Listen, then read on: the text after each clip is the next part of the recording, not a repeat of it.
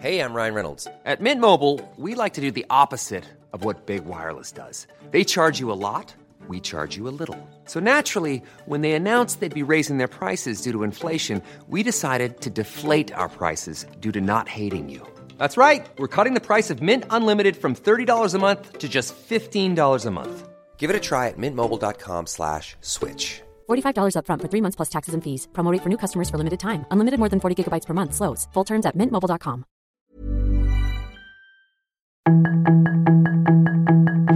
Tarde a tarde, lo que necesitas saber de forma ligera con un tono accesible. Solórzano, el referente informativo.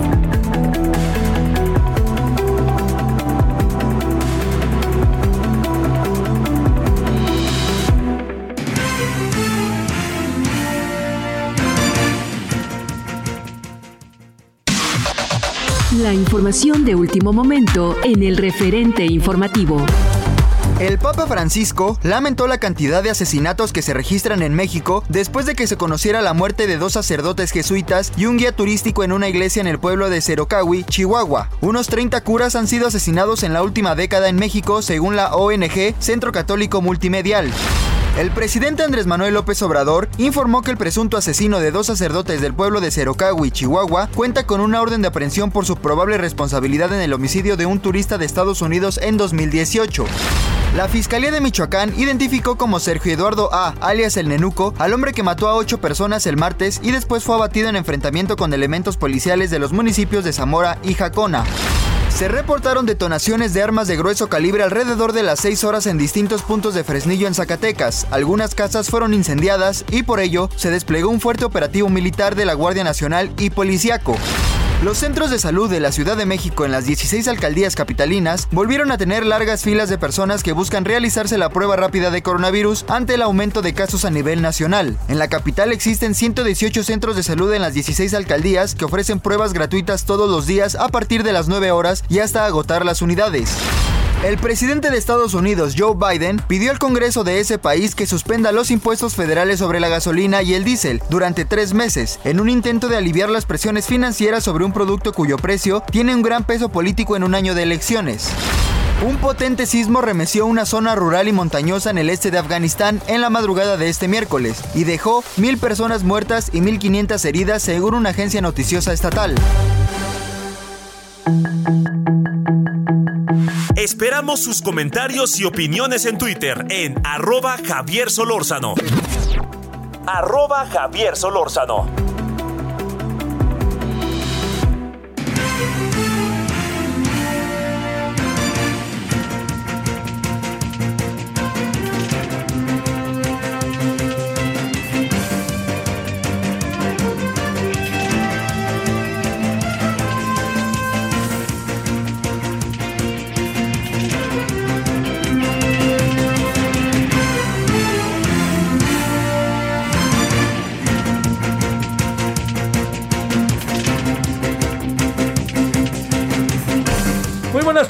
¿Cómo está usted? Pues eh, aquí andamos, eh, días nublados, día nublado el día de hoy, eh, igual que ayer, pues ya sabe que estamos, es la época, ¿no? Estamos propio. El, el verano cuando nos lo pintan este, en algunas partes del país como soleado, ¿no? La playa y todo eso, uno dice, pues ¿dónde? Porque donde uno vive no es tan así. Pero oiga, gracias que nos acompaña. Eh, en nombre de todas y todos quienes hacen posible la emisión, le, le agradezco que nos acompañe, que haya estado que esté esta tarde con nosotros, servidor Javier Solórzano y todas y todos quienes hacen posible la emisión. Les hablamos 98.5 de FM, era, F- sí, 8, 98.5 de FM, por andar corriendo, Heraldo Radio.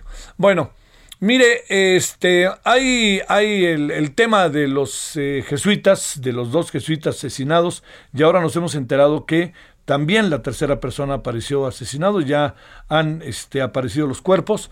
Eh, le quiero decir que esto viene a colocar una circunstancia que sí creo por ningún motivo nosotros podemos eh, pasar tan eh, por alto.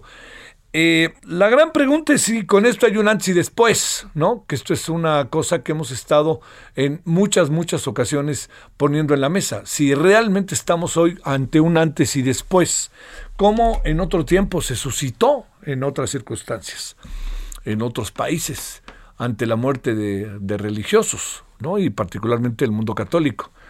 Eh, el presidente hoy creo que no, no, no dijo mucho. Yo pensé que podría decir más. Él es un hombre religioso. Supuse que podía eh, tener una mayor empatía de la que manifestó. Él dice que van a ayudar y dijo, le vamos a ayudar a, a, Chihuahua. Ni siquiera se plantea un asunto como si fuera federal, ¿no? Allá que Chihuahua lo arregle y este en Urique que lo arreglen y a ver cómo le hacen. Bueno, el Papa manifestó su consternación eh, por este asesinato y yo le diría que eh, ante lo que estamos es ante una situación, pues usted y yo sabemos que particularmente delicada, muy, muy delicada, que tiene que ver con eh, la muerte de un guía turístico en una iglesia en este pueblo de Seracawi y también en una iglesia, en una iglesia. De cualquier manera era, digamos, este, habría que impugnar, habría que, en verdad, ¿no? Este, irse con todo, ¿no? En todos los sentidos. Pero Aquí, mire, hay algo que, que yo se lo yo se lo planteo para, para, para que lo compartamos, ¿no? El presidente ha tenido a lo largo de este año, de estos años, rectifico, un, una firme intención, ¿no? De eh, tener una estrategia, eh, que es una estrategia que yo de repente no alcanzo a entender muy bien, pero que tiene al ejército y a la marina en la calle. Eso lo sabemos, a morir y a la Guardia Nacional y que este, hay muchas cosas que están pasando en el país que no adquieren una dimensión distinta, ¿no? que han venido pasando y no traemos, una, eh, no traemos un planteamiento distinto. ¿Qué quiero decir con esto? Que no tenemos un estado de las cosas distinto del que hemos venido viviendo. En algunos casos ha habido eh, temas como para por ningún motivo soslayar, ¿no? En algunas ciudades se ha temperado la violencia un poco, pero en general la impresión que queda es que el clima de violencia permea inevitablemente a todo el país. Todo esto se lo planteo por muchos motivos, uno, uno de los cuales es que estamos, eh, bajo el momento en el que estamos, el tema de los jesuitas se convierte en algo sumamente, pero así sumamente importante, por lo que significan ellos. Pero yo le diría, entiendo que usted puede tener o no tener una mirada religiosa, o una mirada empática con los, los religiosos, este, pero sí le diría que algo que no podemos por ningún motivo pasar por alto es que son dos personas más asesinadas, tres personas, y que dos de ellas se dedicaban, más allá de sus creencias religiosas, reitero, a una, eh, a una labor pastoral eh, le, recuerdo algo, por si usted eventualmente no lo pudiera saber.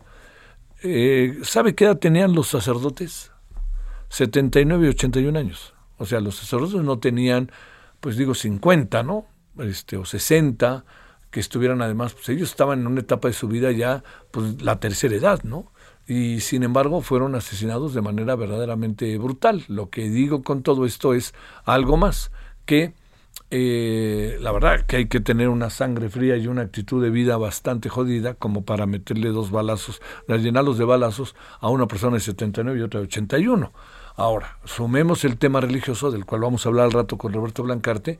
En la noche vamos a volver a abordar el tema, pero sumemos el asunto que a mí me parece como central, un, digamos, como un, un eje, es que eran personas, eran buenas personas eran personas que estaban ayudando a la comunidad, ejercían su vocación de manera muy honesta, genuina, y además, pues todos quienes más o menos sabemos cómo son los jesuitas, yo estudié en una escuela jesuita, por eso lo digo, le quiero decir que sabemos cómo, cómo son de entregados en su compromiso social, en su compromiso educativo, que esto es mucho, muy importante, y en su, en su objetivo, que esto es lo que a mí me parece de las cosas más este, relevantes, que tiene que ver con su sentido social de las cosas, ¿no?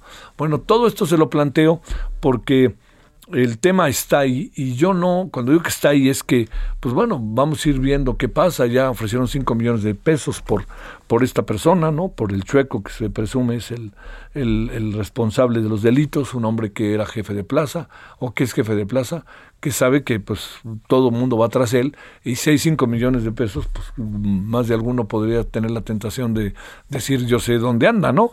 Para que lo detengan y se pueda llevar la recompensa. Así funcionan estas cosas, ¿eh? No, no, no le hagamos mucho de cuenta, pero así funcionan. Bueno, dicho lo cual, yo lo, lo le dejo esta eh, de entrada esta reflexión sobre este tema que me parece profundamente serio y delicado, a lo que sumo, eh, yo le diría otros dos asuntos el día de hoy.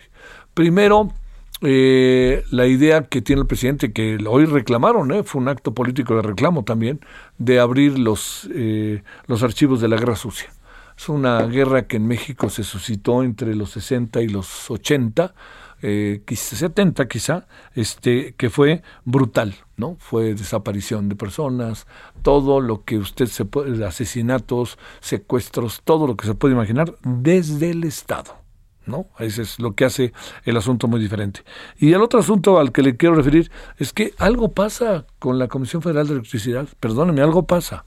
Hoy otra vez un apagón que todo indica tiene que ver con un asunto de carácter individual, es decir, una persona habría cometido un error y esto generó un apagón de dimensiones mayúsculas en Veracruz, en, en Yucatán, en Quintana Roo y en Campeche. Usted dirá, cómo están las cosas. Bueno, eh, vamos a hablar de todo ello en esta tarde. Yo le agradezco profundamente que nos acompañe, en verdad. Espero que haya tenido hasta ahora un buen, buen día eh, miércoles, mitad de semana. Estamos al 22 de, eh, de junio de este 2022. Y si le parece, vámonos con los asuntos de esta tarde y vamos a empezar de nuevo. Vamos a irnos allá por lo que anda pasando entre Rusia y Ucrania y todos los derivados de Rusia y Ucrania que está teniendo el mundo. Solórzano, el referente informativo. Llegó una oferta muy fresca. Aprovecha que el pollo entero fresco está a 34.50 el kilo y la carne molida de res 80-20 a 87.90 el kilo. Sí, a solo 87.90 el kilo. Con Julio, lo regalado te llega. Solo en Soriana. A junio 22. Aplican restricciones. Válido en Hiper y Super.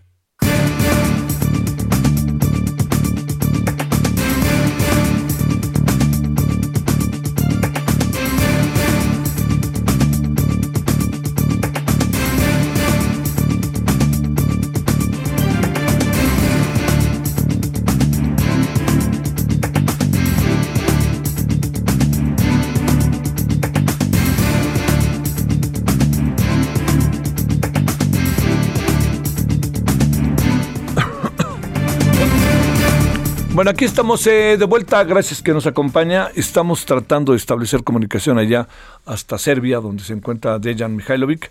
Este, Dejan, a ver si ya nos está escuchando, para que usted tenga lo último y hablar de otros temas. Con Dejan se abre una baraja siempre interesantísimo de asuntos. Querido Dejan, te saludo con mucho gusto. Buenas tardes desde México, buenas noches, ¿cómo estás? Muy buenas tardes, Javier. Muy bien, muchísimas gracias. Un gusto charlar contigo, como siempre. Oye, eh, a ver, este, te has de imaginar que te voy a preguntar sobre un tema que pasó en México, que no sé si ya tengas la información, una reflexión que hagas sobre el tema del asesinato de un guía de turistas y dos jesuitas al interior de una iglesia por parte de un personaje que está siendo buscado desde el año 2018. A ver, una reflexión y nos vamos, si quieres, luego al tema Rusia contra Ucrania, si no tienes inconveniente, Dejan. Por supuesto, Javier. Eh, mira, eh, desde mi punto de vista, pues eh, hace ya años que redes de crimen organizado rebasaron las fronteras de un solo país, ¿no? Esa escala Estado nacional. Se trata de un problemón, de un fenómeno a escala global. De ahí que las futuras estrategias para combatir eso también tienen que tener un alcance global. Pero buscar un acuerdo, llegar a un consenso sobre las estrategias, sobre las tácticas, sobre la manera de usar será sumamente difícil. Y mientras tendremos estas tragedias como la de unos días. Eh, por otro lado, pues ya vimos en México que eh, durante años eh, se impuso una guerra total contra el narco, así llamada o manejada por los medios, y no ha surtido ningún efecto. Eh, luego de los balazos pasamos a los abrazos, y ni balazos ni abrazos, Javier. yo creo que eh, hay eh, que redoblar los esfuerzos y armar una estrategia convincente que involucraría a la ciudadanía, el gobierno en turno, obviamente las dependencias del Estado a cargo y también ese sector empresarial que con muchos recursos a veces puede eh, ayudar a la causa. Dicho de otro modo, ni abrazos ni balazos, imperio de la ley, Estado de Derecho, ¿no? Eh, combate frontal a la impunidad y una estrategia anticorrupción total también, ¿no? Eh, duele en el corazón reconocer que se trata de décadas de sufrimiento y padecimiento de zonas enteras de nuestro país que han sido prácticamente devastadas por esa violencia, pero al mismo tiempo tenemos en los medios, sobre todo, algunas eh, algunas formas de analizar ese asunto bastante parciales, inadecuadas, con un lenguaje eh, que distorsiona, tergiversa. Hay un discurso eh, muy dañino acerca de, la, de las drogas, de la guerra contra las drogas, etcétera. Hablamos, por ejemplo, de narcotráfico y la gente entiende a narcotráfico como tráfico de narcóticos cocaína debería de estar excluida porque no es un narcótico, es un poderoso estimulante del sistema central nervioso. Hay muchísimas anomalias eh, de carácter, eh, eh, digamos, lingüístico, de significado, que también siembran la confusión y, de, repente, Javier, hacen que la ciudadanía se quede completamente indefensa porque son muy pocas las cosas que entendemos acerca de ese turbio negocio letal, lamentablemente dañino. Repito, imperio de la ley, Estado de Derecho, cero impunidad y una guerra frontal contra la corrupción. Eh, no necesitamos líderes anticorrupción. Necesitamos una estrategia donde cada uno de nosotros tendría que responsabilizarse y poner su granito de arena para después con una cultura política cívica y eh, obviamente con una educación eh, a, la que todos aspiramos llegar combatiendo este mal. Oh, Demasiadas vueltas al asunto, no hay duda, querido Dijan.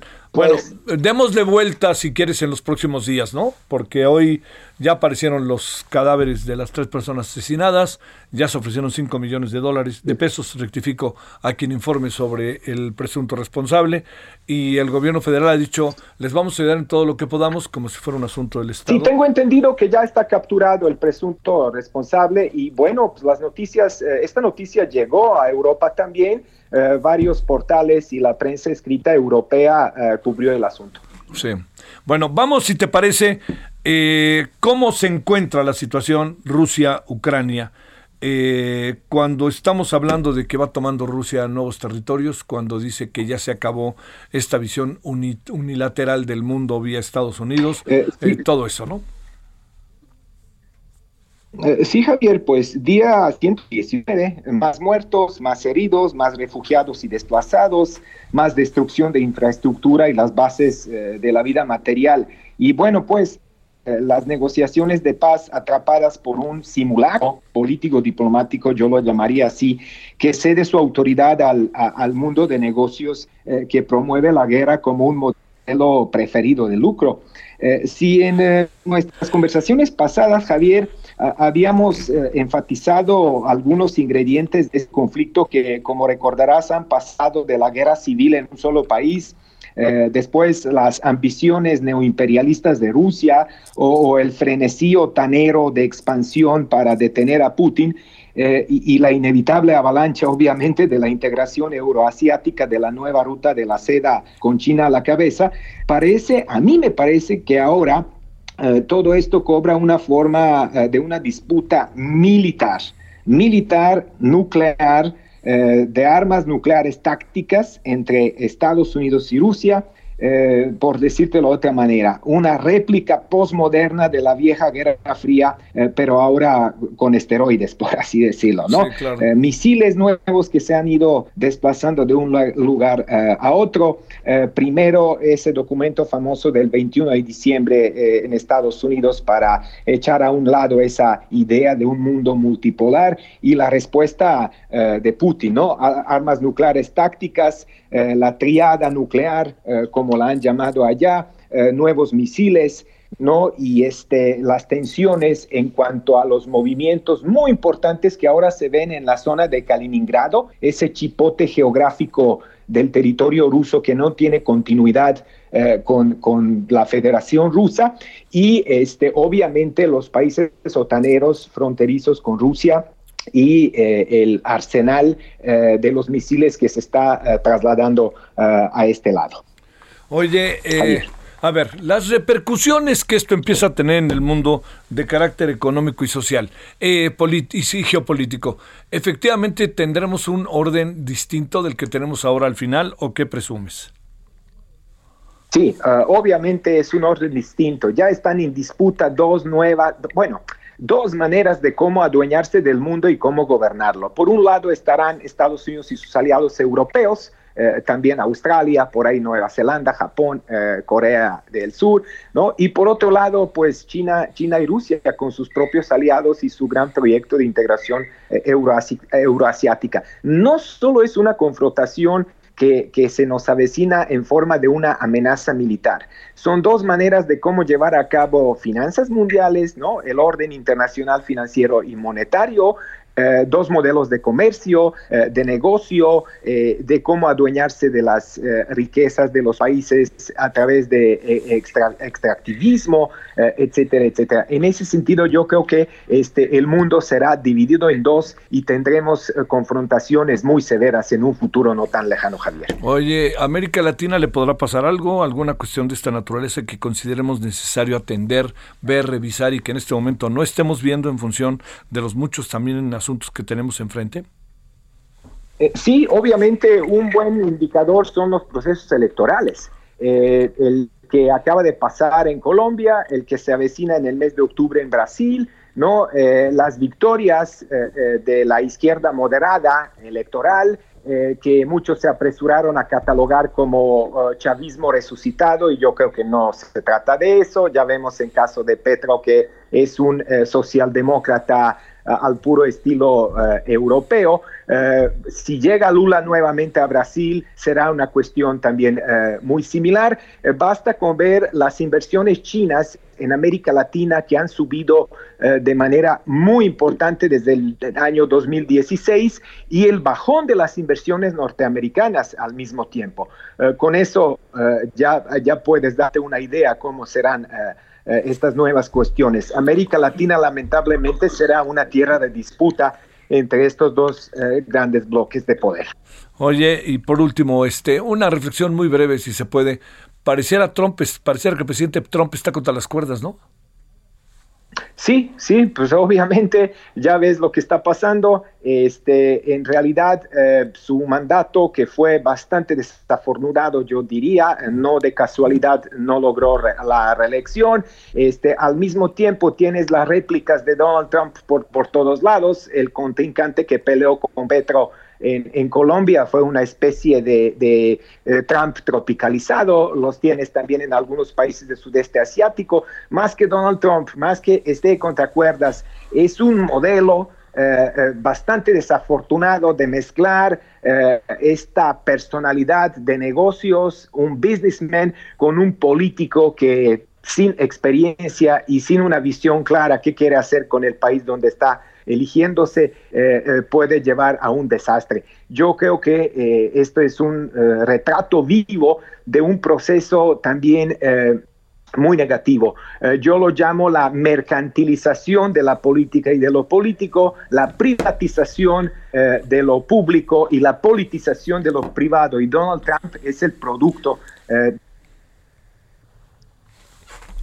ver, es el producto Donald Trump, ahí se perdió. A ver, ¿me escuchas, este, Dejan? A ver, este, ahora sí que se cortó muy intempestivamente. Donald Trump, ahí estamos. Donald Trump, decías, este, Dejan, para cerrar, es el producto y ahí nos quedamos. Sí, Sí, eh, Donald Trump, eh, políticamente hablando, es el resultado, el producto de un muy dañino proceso de comercialización y mercantilización de lo político y de la política. Tenemos una mezcla muy desafortunada de un hombre de negocios que pretende ser un estadista y el fracaso es obvio. Te mando un gran saludo, querido Dejan. Saludos allá hasta Europa. Muchas gracias que estuviste con nosotros, Dejan Mihailovic. Muchísimas gracias, Javier. Gracias, buenas tardes. Bueno, eh, esto es lo que tenemos en tres este, escenarios, ¿no? Una mirada desde la perspectiva de un analista en seguridad nacional y de geopolítica y relaciones internacionales sobre el asesinato de los de las tres personas que asesinaron allá al interior de la iglesia. Les recuerdo, ya han sido este, recuperados los cadáveres y son ellos. Un perito ya hizo, un forense hizo lo propio para confirmarlo. Segundo, el asunto Rusia contra Ucrania. Y tercero, lo que se le viene, se le viene el mundo a Trump. ¿eh? Va a ver si no. Bueno, pausa.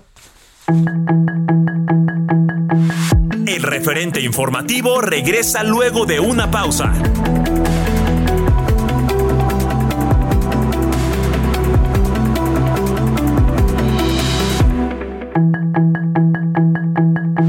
Estamos de regreso con el referente informativo.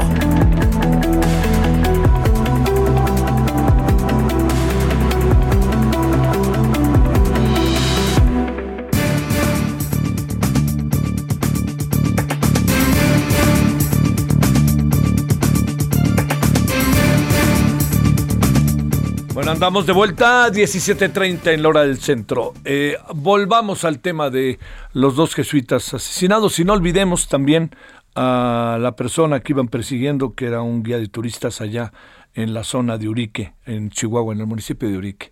Bueno, le queremos agradecer al doctor Roberto Blancarte, profesor investigador del Centro de Estudios Sociológicos del Colegio de México. Doctor Roberto, gracias que estás con nosotros. ¿Cómo te ha ido? Bien, bien, gracias. ¿A ti qué tal, Javier? Gracias que estás por ahí. Tus reflexiones iniciales sobre lo que pasó, las secuelas, repercusiones y como este pensamiento que ha cruzado en más de algún sentido a nuestra sociedad que dice, suponemos que esto es un parteaguas, ¿lo será? ¿O de plano crees que pues no lo será? Y es son dos números más de los 126 mil. Pues desafortunadamente yo creo que esto, a pesar de que debería de ser en efecto un punto de quiebre, un parteaguas para la estrategia en materia de seguridad. Yo no creo que vaya a cambiar y lo digo por las reacciones que han tenido el presidente y sus seguidores y sus principales difusores, digamos, de su estrategia, ¿no? Eh, no, no parecen estar convencidos de que algo está mal en, esa estrategia, ¿no? Sí. Eh, ¿Piensas, eh, ¿qué, qué, qué reflexión te concita el asesinato de los que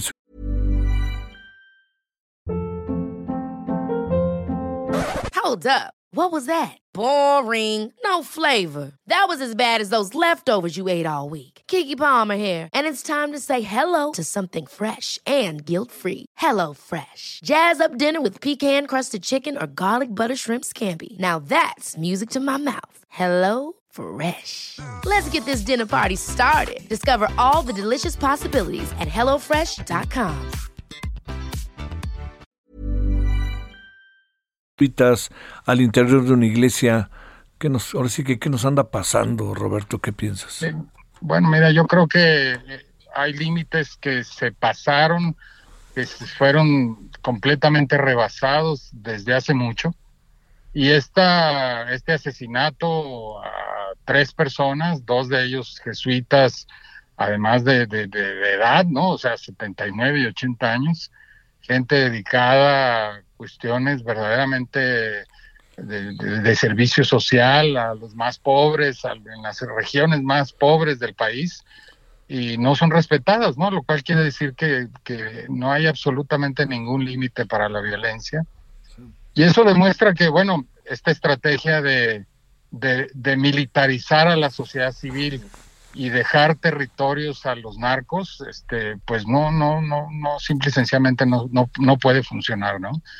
porque esta lógica de que ellos mismos se iban a autorregular mientras las medidas en favor de justicia social progresan, simple y sencillamente no, no, no, no, no, no se ven ningún resultado por ese lado. ¿no? Eh, y obviamente uno se pregunta, a ver, son, es, es, muchas veces cuando hay sacerdotes involucrados, uno se pregunta si era una violencia dirigida a ellos o si son es parte de las víctimas del conjunto de la sociedad. Y en este caso, bueno, estamos viendo muy claramente que, que ya son parte y que no tienen ya ningún aura especial que los proteja, ¿no? ¿Qué, qué tanto le puede pegar al presidente este asunto en términos de en términos de su imagen y él siendo un hombre pues digamos no este religioso no necesariamente empático con el catolicismo pero religioso. Sí mira no yo creo que sí él es, él es muy empático con el catolicismo ah, nada más que es con su propia idea del catolicismo no eh, yo creo desafortunadamente que, que hay una total desconexión entre los seguidores y la gente que está a favor de López Obrador, entre lo que él ve como, como una promesa y una esperanza que es, que es muy religiosa además, ¿no? Eh, y lo que realmente está sucediendo que la gente no alcanza a conectar, ¿no? Pero digo yo que esto es prácticamente lo mismo que con otros, con otros o otras figuras eh, religiosas, ¿no? O cuasi religiosas donde la gente tiene fe, tiene esperanza, y aunque no pase nada, y aunque sigan igual de mal, en situación terrible la gente, pues sigue creyendo y sigue adorando y sigue orando por eso, ¿no?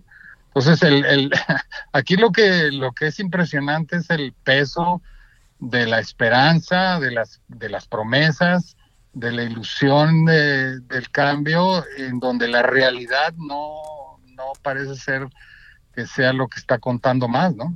Claro. Obviamente hasta que llegue un momento en donde esto pues, tenga que tenga que, o sea, caer como un balde de agua fría y de repente pues la gente se dé cuenta que no, pues no, que no funcionó, ¿no? Sí, claro, claro. Pero eso no sabemos cuánto, cuándo va a suceder, puede suceder en cualquier momento, este, o, o nunca, ¿no? Este, y todo eso supone, digamos, tiene que ver con, cuánta propaganda, cuánta ideología y cuánta creencia y cuánto fervor hay por, por los ídolos actuales, ¿no? Sí. Eh, en términos de, de la relación pues, iglesia-estado o, digamos el propio papa jesuita, eh, ¿ves algo que pudiera repercutir? Porque hoy no dijo mucho el papa, sin dejar por supuesto pasar el asunto, ¿no? Pero no dijo mucho, ¿no? Mira, a mí me tocó, yo estaba trabajando en la Embajada de México ante la Santa Sede cuando, cuando la masacre de Acteal. Y aquello en ese momento, me acuerdo que estábamos en el discurso de fin de, de, año, en diciembre, acababa de suceder lo de Acteal y Juan Pablo II pues dijo unas palabras muy duras respecto a lo de Acteal. Y entre eso, entre otras cosas, provocó que cayera el secretario de Gobernación que era Choifet, no sé si recuerdas. Sí, Emilio Choifet. Eso provocó la caída del secretario de Gobernación y hubo cambios importantes en, el gobierno mexicano. Eh, pero ahora no pasa nada, ¿no? Simple y sencillamente el presidente dice, no, pues sí, hay mucha criminalidad en la zona, como, como si él fuera un analista viendo la situación y no el responsable de que no suceda algo ahí, ¿no?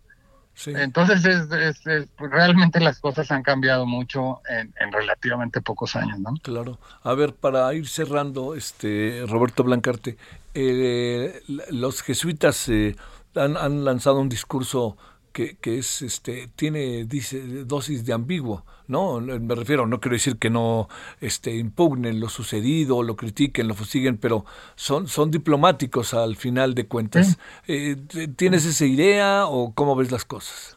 No, sí, bueno, ellos, ellos saben, yo creo que son críticos eh, y, y, y, y, digamos, al mismo tiempo saben eh, las limitaciones de su actuación y de su y de su propia crítica, ¿no? Y saben que en la medida que no haya fuerzas mayores sociales que apoyen eh, cambios importantes, lo que ellos digan va a tener también muchas muchas limitaciones, ¿no? Entonces, en ese sentido, pues, este siguen entregados a una misión eh, que, que supongo esperan cambiará y, ellos entregan casi casi como, como chivos expiatorios de un ritual de mucha violencia, ¿no?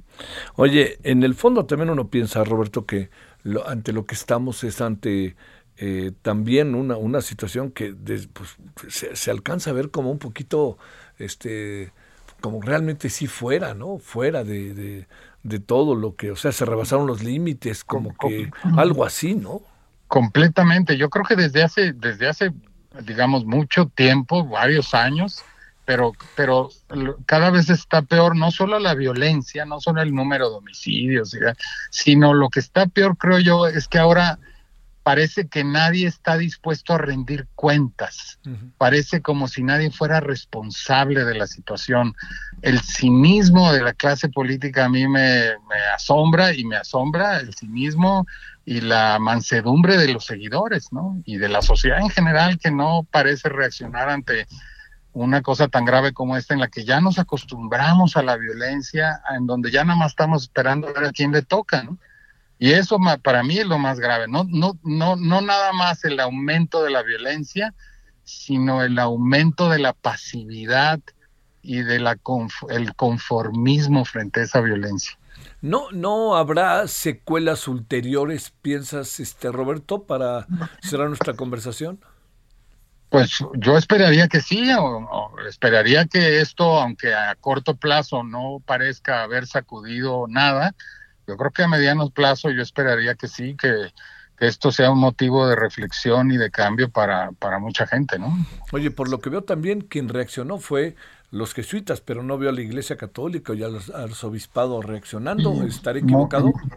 No, muy tibio, me parece que la condena, así como de rutina, así como cualquiera, ¿no? Como lo que yo podría poner en mi, en mi, en mi Twitter, ¿no? O sea, cualquier cosita así de que pues sí condenamos la muerte de los dos jesuitas, pero no, no parece haber una reacción que, que, que, motive una fuerte sacudida precisamente. no hay reacción, precisamente a eso me refiero con el conformismo eh, de buena parte de la sociedad, incluida la jerarquía de la Iglesia Católica, por supuesto. E incluso a pesar de todos los sacerdotes que han sido asesinados en lo que va de este sexenio y en los últimos años. Así es, así es. Sí, no, no, no pasa de ahí. Roberto Blancarte, doctor, gracias que estuviste con nosotros. Al contrario, un placer como siempre, Javier. Hasta luego, buenas tardes, Roberto. 17 con 40 en la hora del centro.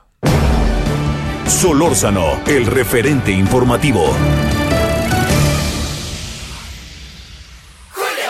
¡Aprovecha! 3x2 en todos los jabones y accesorios de baño, cremas corporales, faciales y afeitado. Además, lleva el segundo al 50% de descuento en champús y acondicionadores El Beef, Fructis y Tío Nacho. Sí, el segundo al 50% de descuento. Con Julio, lo regalado te llega. Solo en Soriana. A junio 23. Aplican restricciones.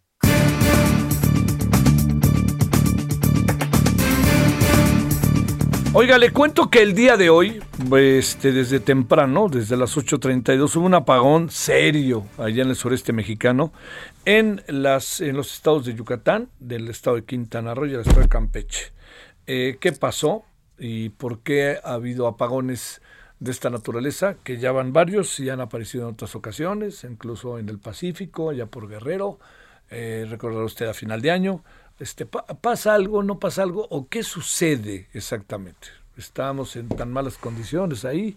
¿O qué sucede? Bueno, le hemos pedido a Víctor Ramírez, socio de la consultoría es Perceptia 21 Energía. Bueno, Víctor, gracias que estás con nosotros. ¿Cómo te va? Buenas tardes. Hola Javier, muy, muy buenas tardes. Bien, bien, gracias. Aquí a tus órdenes tenemos muchos apagones o particularmente el de hoy nos llamó la atención o, en qué estamos en sentido estricto en, medio de todo esto. Bueno, en el transcurso del año llevamos ya tres apagones, dos han sido en esta misma región que es la península de Yucatán.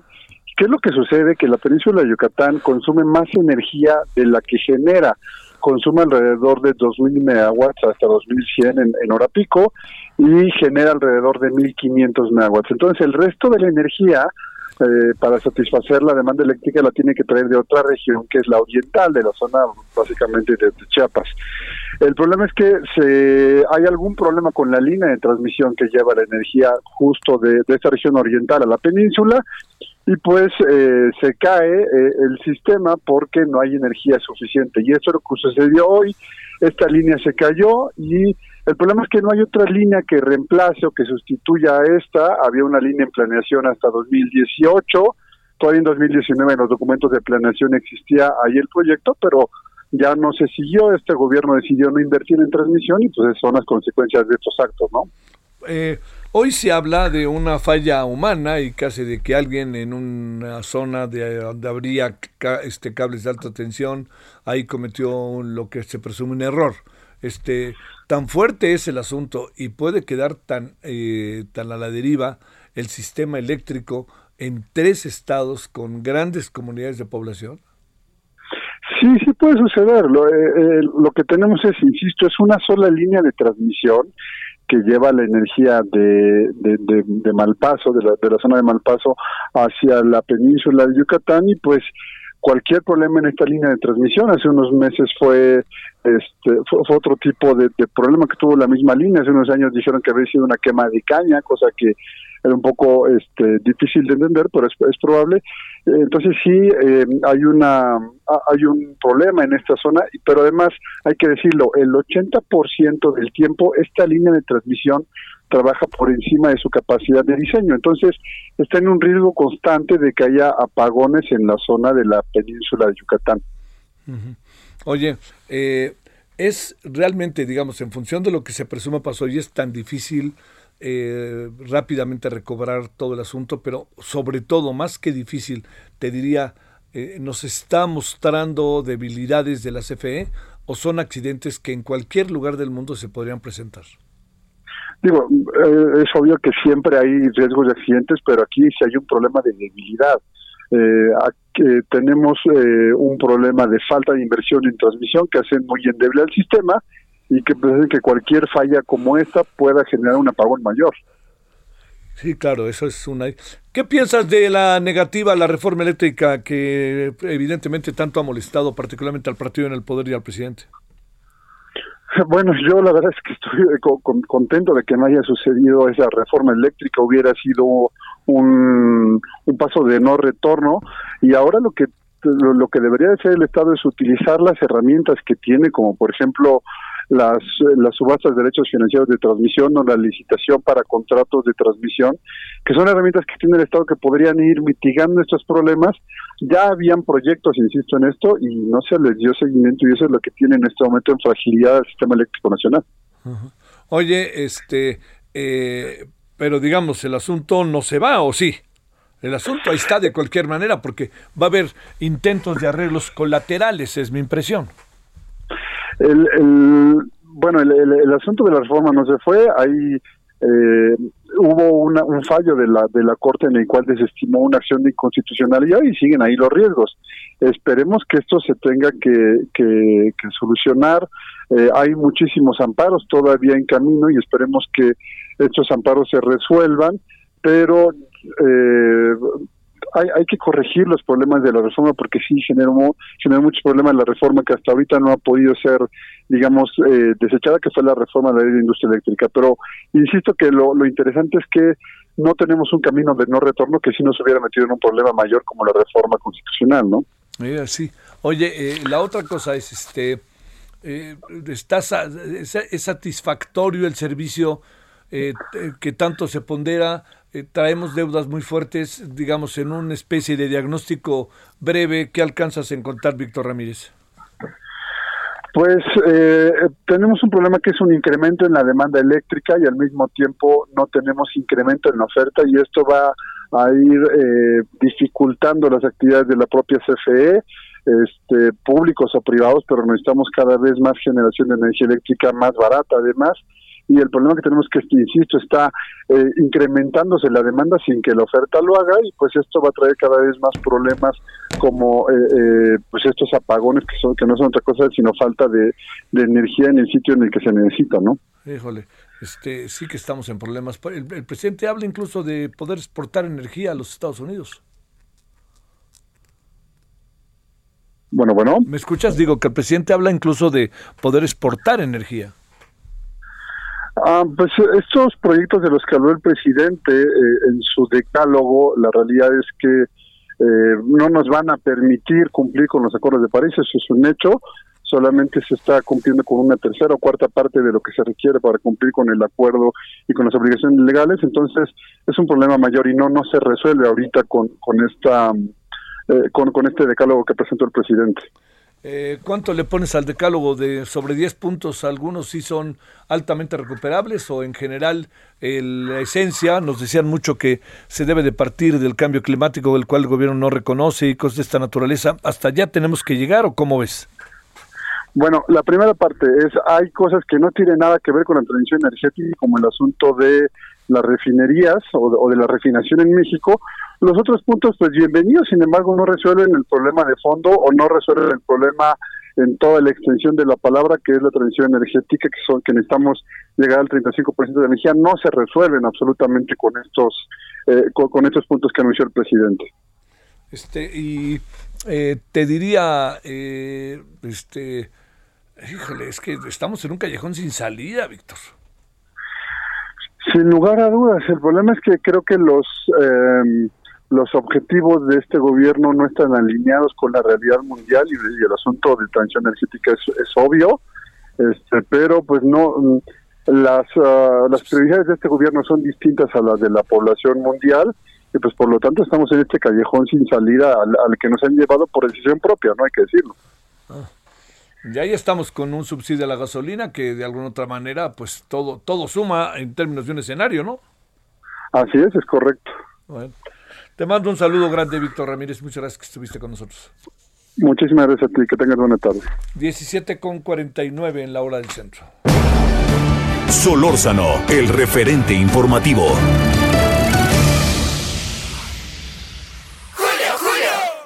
Chismosa, me metí en un enredo. Para salir de enredos, llega el 3x2 en shampoos, acondicionadores y tratamientos capilares. Y además, 3x2 en desodorantes Old Spice, Gillette, Secret, Stefano y Speed Stick. Con Julio lo regalado te llega. Solo en Soriana. A junio 30. Aplican restricciones.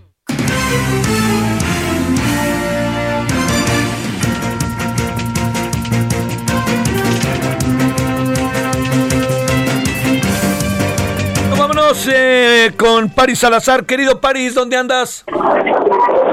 Buenas tardes, Javier, amigas, amigos de, de México. Esta mañana el subsecretario de Derechos Humanos de la Secretaría de Gobernación, Alejandro Encinas, hizo un llamado a la Fiscalía General de la República para que reactive las 245 carpetas de investigación relacionadas con hechos ocurridos durante la llamada Guerra Sucia. Y es que durante la ceremonia de inicio de actividades de la Comisión para Acceso a la Verdad, el esclarecimiento histórico y el impulso a la justicia de los hechos ocurridos entre 1965 y 1990, Alejandro Encinas consideró que estas indagatorias en la Fiscalía hoy duermen en los sueños de los justos, lo que impide el acceso a la justicia a las víctimas y a los sobrevivientes de estos hechos. Dijo que para el camino de la reconciliación se tiene que ir acompañado por el acceso a la justicia, por lo que la Fiscalía tiene que darle seguimiento a estas investigaciones que siguen archivadas por parte de la Fiscalía, Javier. Y también en este evento eh, celebrado en el campo militar número uno en Naucalpan, Estado de México, el presidente López Obrador instruyó a la Secretaría de la Defensa Nacional a abrir los archivos y abrir las instalaciones militares para que los integrantes de esta comisión a la verdad puedan ingresar a los documentos históricos, a los archivos, a las indagatorias y también a las instalaciones militares para buscar el esclarecimiento a violaciones graves a derechos humanos cometidas en este periodo, sobre todo para buscar justicia y que no exista la repetición. También el presidente López Obrador dijo que detrás de cada acción que ensucia a las actividades del ejército siempre hay una decisión de una autoridad civil, lo que el ejército solamente obedece órdenes de una autoridad superior, lo que habría sido que ocurrió en este periodo de 1965 a 1990, Javier. Oye, este, París, eh, hubo protestas, ¿no? No fue un acto tan fácil para el gobierno, ¿no? Así es, Javier. Este, en este acto participaron sobrevivientes y familiares de víctimas, quienes eh, rechazaron que se puedan inscribir los nombres de los militares caídos en un muro de honor como homenaje al también haber participado en estos hechos. Fue lo que levantó las protestas de parte de los familiares desaparecidos y de estas víctimas, quienes pidieron que no se levante el nombre de estos militares que participaron en esta llamada guerra sucia y fueron algunos gritos de familiares los que interrumpieron sobre todo el mensaje que daba el secretario de la Defensa Nacional, Luis Crescencio Sandoval. También eh, durante el, al finalizar el mensaje del presidente López Obrador, también hubo algunas pancartas que se pudieron leer pidiendo justicia y localizar a los desaparecidos de este periodo, Javier. Y además estaba otra cosa por ahí, este eh, que es el hecho de que eh, también se hacía ver como si el este el, los militares fueran víctimas, ¿no? También ahí eso creo que fue algo que brincó en el medio de las protestas, ¿no? Sí, el secretario de la Defensa Nacional, Luis Crescencio Sandoval, reveló que el presidente López Obrador autorizó inscribir estos nombres de los militares que, participaron en estas operaciones y que perdieron la vida en un muro de honor que tiene el ejército. Y fue lo que levantó la, principalmente las protestas. Pues dice que no se puede comparar a las víctimas de desaparición del Estado con estos, con ellos que han sido parte de los perpetradores de esta guerra sucia. Bueno, sale. Muchas gracias, París. Un placer, buenas tardes. Misael, en un minuto, un poquito menos, cuéntanos dónde subiste hoy. Javier, pues hoy en el Senado de la República te cuento que trabajadores del sindicato del Senado, encabezados por Martín Sandoval, intentaron dar un portazo en la sesión de la Comisión Permanente del Congreso que se realiza ahora en la Cámara Alta debido a que exigen la apertura de oficinas tomadas por otro grupo de trabajadores y también pues que piden basificación y un cambio de líderes sindicales. Este grupo de trabajadores llegó encabezado por Martín Sandoval, aliado de Berta Orozco, quien es la lideresa del Sindicato de Trabajadores del Senado, exigiendo estas eh, pues estas medidas y también bueno pues entre empujones y algunos gritos eh, se enfrentaron a eh, empleados del resguardo y empleados de seguridad del Senado. Al final, los trabajadores pues desistieron de esta protesta. También te comento que hoy, tras el asesinato de dos sacerdotes jesuitas en Chihuahua, legisladores de Morena y la oposición chocaron por la continuación de la estrategia de seguridad nacional del presidente. Javier, hasta aquí el reporte. Gracias, Misael. Muy buenas tardes. Gracias. Bueno, guerra sucia, el asesinato de los sacerdotes eh, jesuitas, de eso y mucho más. 21 horas en hora del centro, Heraldo Televisión. Adiós. Hasta aquí Solórzano, el referente informativo.